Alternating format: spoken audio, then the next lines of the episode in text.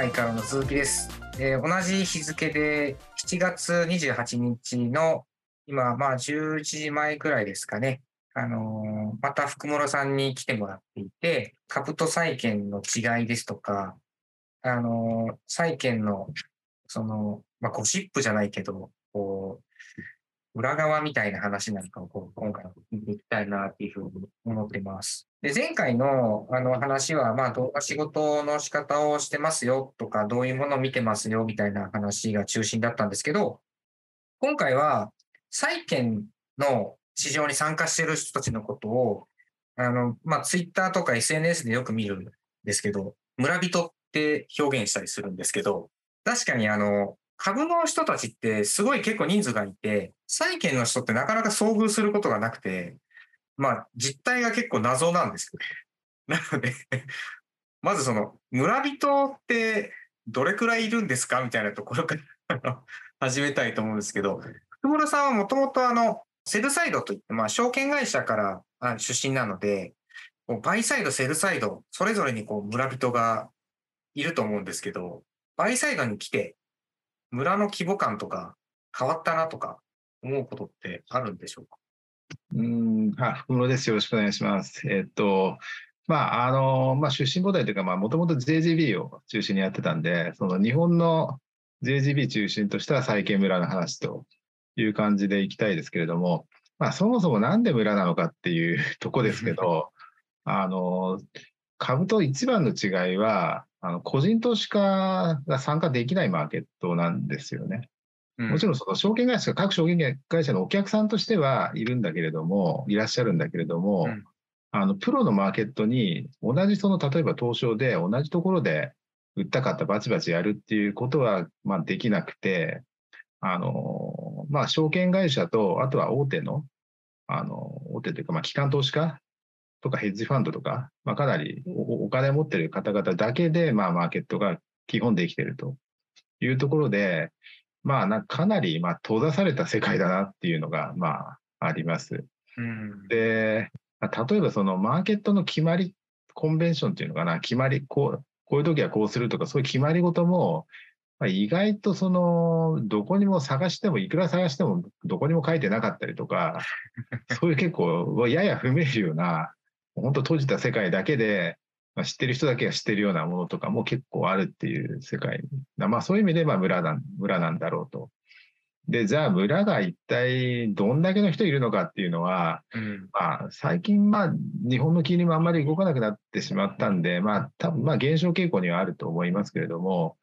まあいわゆるなんだろう、JGB のプライマリーディーラーっていう、まあ財務省のまあ登録業者、うんこれだけでまあ20社ぐらいいて、まあ証券会社が20社、うん。あとお客さん、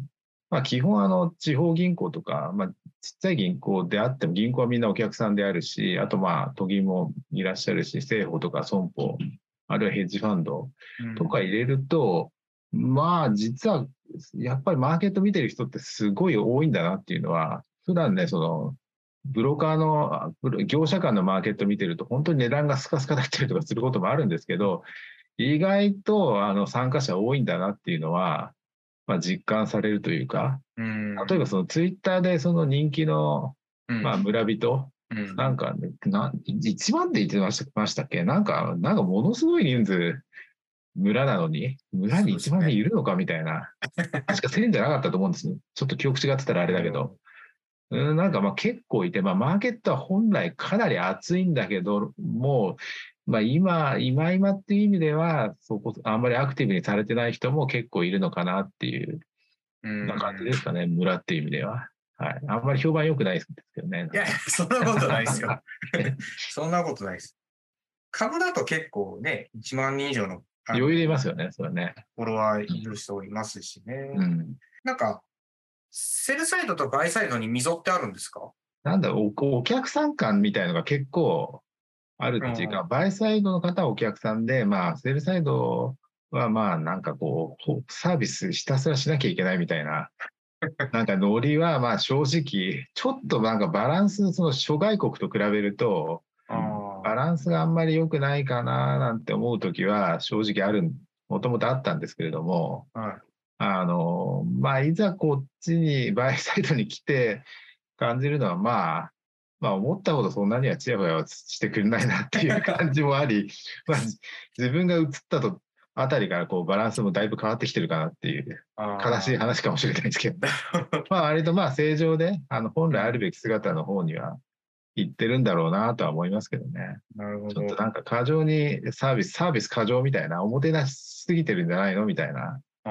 ふうに感じてる時ありましたけどね。セルサイド時代はね。ああ、そうですか。うん。まあ、この10年ちょいですけど、だんだんだんだんサービスも減ってきて、うんな、なんですかね。かつ、まあ、うちがセルサイドサービスをがっつり利用しまくってるかっていうと、そうでもないんですよ。なんかそういうスタイルではあんまりないですよね、見てるとね。そうなんですよね。うん、ここなんか、電話とか、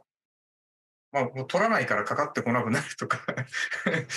そういう感じで、まあ、ブルームバーグのチャットなんかはすごい、あの、仲のいい人とかとは喋るんですけど、うんそれくらいなんですよね。あと、まあ、債券の世界でよくわからないなって思ってるのが、こう、株だと、例えばトヨタだったら、こう、7203ってティッカー叩いて、出てきて板見て、バイバイみたいな感じじゃないですか。はい。うん。はい、で、もし、あの、えっ、ー、と、PO って言って、まあ、パブ公募なんかがあれば、そこに参加するしないっていうのがこうあるんですけど、うんうん、債券ってこう、第23回みたいな感じで、うん、あの、しかもなんか 5, 5年祭第20何回とかってこう、そう年限プラス回数みたいなのあるじゃないですか。そうですね。うん、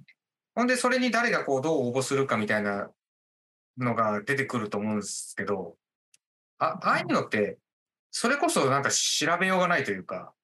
どこ見ればいいんだみたいなとか、どう解釈すればいいんだとか、あるんですけど。あ特になんか日本はその、マーケットが見えないんですよね。うん。まあ、もう世界中どんなほ、ほとんどどんな商品でも、ブルームバーグを叩くと、うん、今のマーケットが見れるんですけど、うん、なんか日本国債だけはちゃんとしたものが見れなくて、はい、ここの、まあ、業者間のマーケットあるんですけど、それがなんか、皆に開放されてないというか、そこの、まあ、日本だけの多分特殊性なんですけど、非常にまあ難しくて、まあ、その入札と PO に当たるような入札というか財務省が発行するプロセスなんかは、まあ、さすがにクリアにニュース見てるとあれ出るんですけれども、なんかそもそもじゃあどこにマーケットあるんですかみたいなのが本当に分かりにくくて、あの、まだ先物だけは完全にこう、リアルタイムで終え終えるんですけど、はい、なんか現物体、じゃあどこにいるんでしたっけみたいなのが、なんかリアルタイムで終えないっていう、もういい加減変えて、こういう時代なんだから変えてくれよって本当に思うんですけれどもね。うんそういうなんか不透明感は、その村村の中ですらも、なんかいろんななんかハードルがあるんですよね。ええー、なんだかね、その日本もちゃんと解放してほしいなと思うんですよね。なるほど。中国市場に対して解放しろとか言ってる場合じゃないですね、そんな。うん、まあそうそう、それ、そういう感じもある、あり、正直ありますね。うん。うん、まあそういう慣習なんですって言われれば、まあそうなんだね。うん、でも業者間しかマーケット見えないっていうのもね、ちょっと今時違うだろうって思います、思ってますけどね。うん。なるほど。いや、そ、そこでたた、じゃあアメリカ市場って、そういう意味だと、もっとこう、ガラス張りなんですか？あもうめっちゃガラス張りですね。もうほとんど、まあ、大体のメディア見ればもう場所は本当に細かくわかるし、うん、えそその、いろんなメディアというか、まあ、ブルーバグとかでデータが取れるイコール、うん、コンピューターでもティックデータっていうか、その秒ごとのデータが取れるって話になって、うん、そうすると、ね、そもそも値段を出すのがコンピューターの方がむしろいいみたいな話に、人間よりも。になっていくんで、はい、マーケットの厚みがどんどんできてくるんですよね。あうんそ、そこはもうなんか全然違う世界に実はなっちゃってはいるんですけどね。まあ、ただマーケット荒れるとコンピューター急にいなくなるとか。で、人間だけになるとやっぱりダメ、あんまり冴えないみたいなね。そういうのはいろいろあるんですけどね。なるほど。アメリカはすごく、まあ、見えるマーケットになってますよね。部屋感が高いですね。なるほど。わかりました。ありがとうございます。まあ、ちょうど今朝、あの、FOMC が終わったところなので、次回はその、ガラス張りマーケットの金融政策がどうだったのかみたいなお話とか、あとは日本とか欧州のその金融政策の北米から見ての違いとか、まあそういったところをちょっと専門っぽくお話、楽しくできたらなと思いますんで、今日はこちらで、えっ、と、一旦終わります。ありがとうございました。ありがとうございました。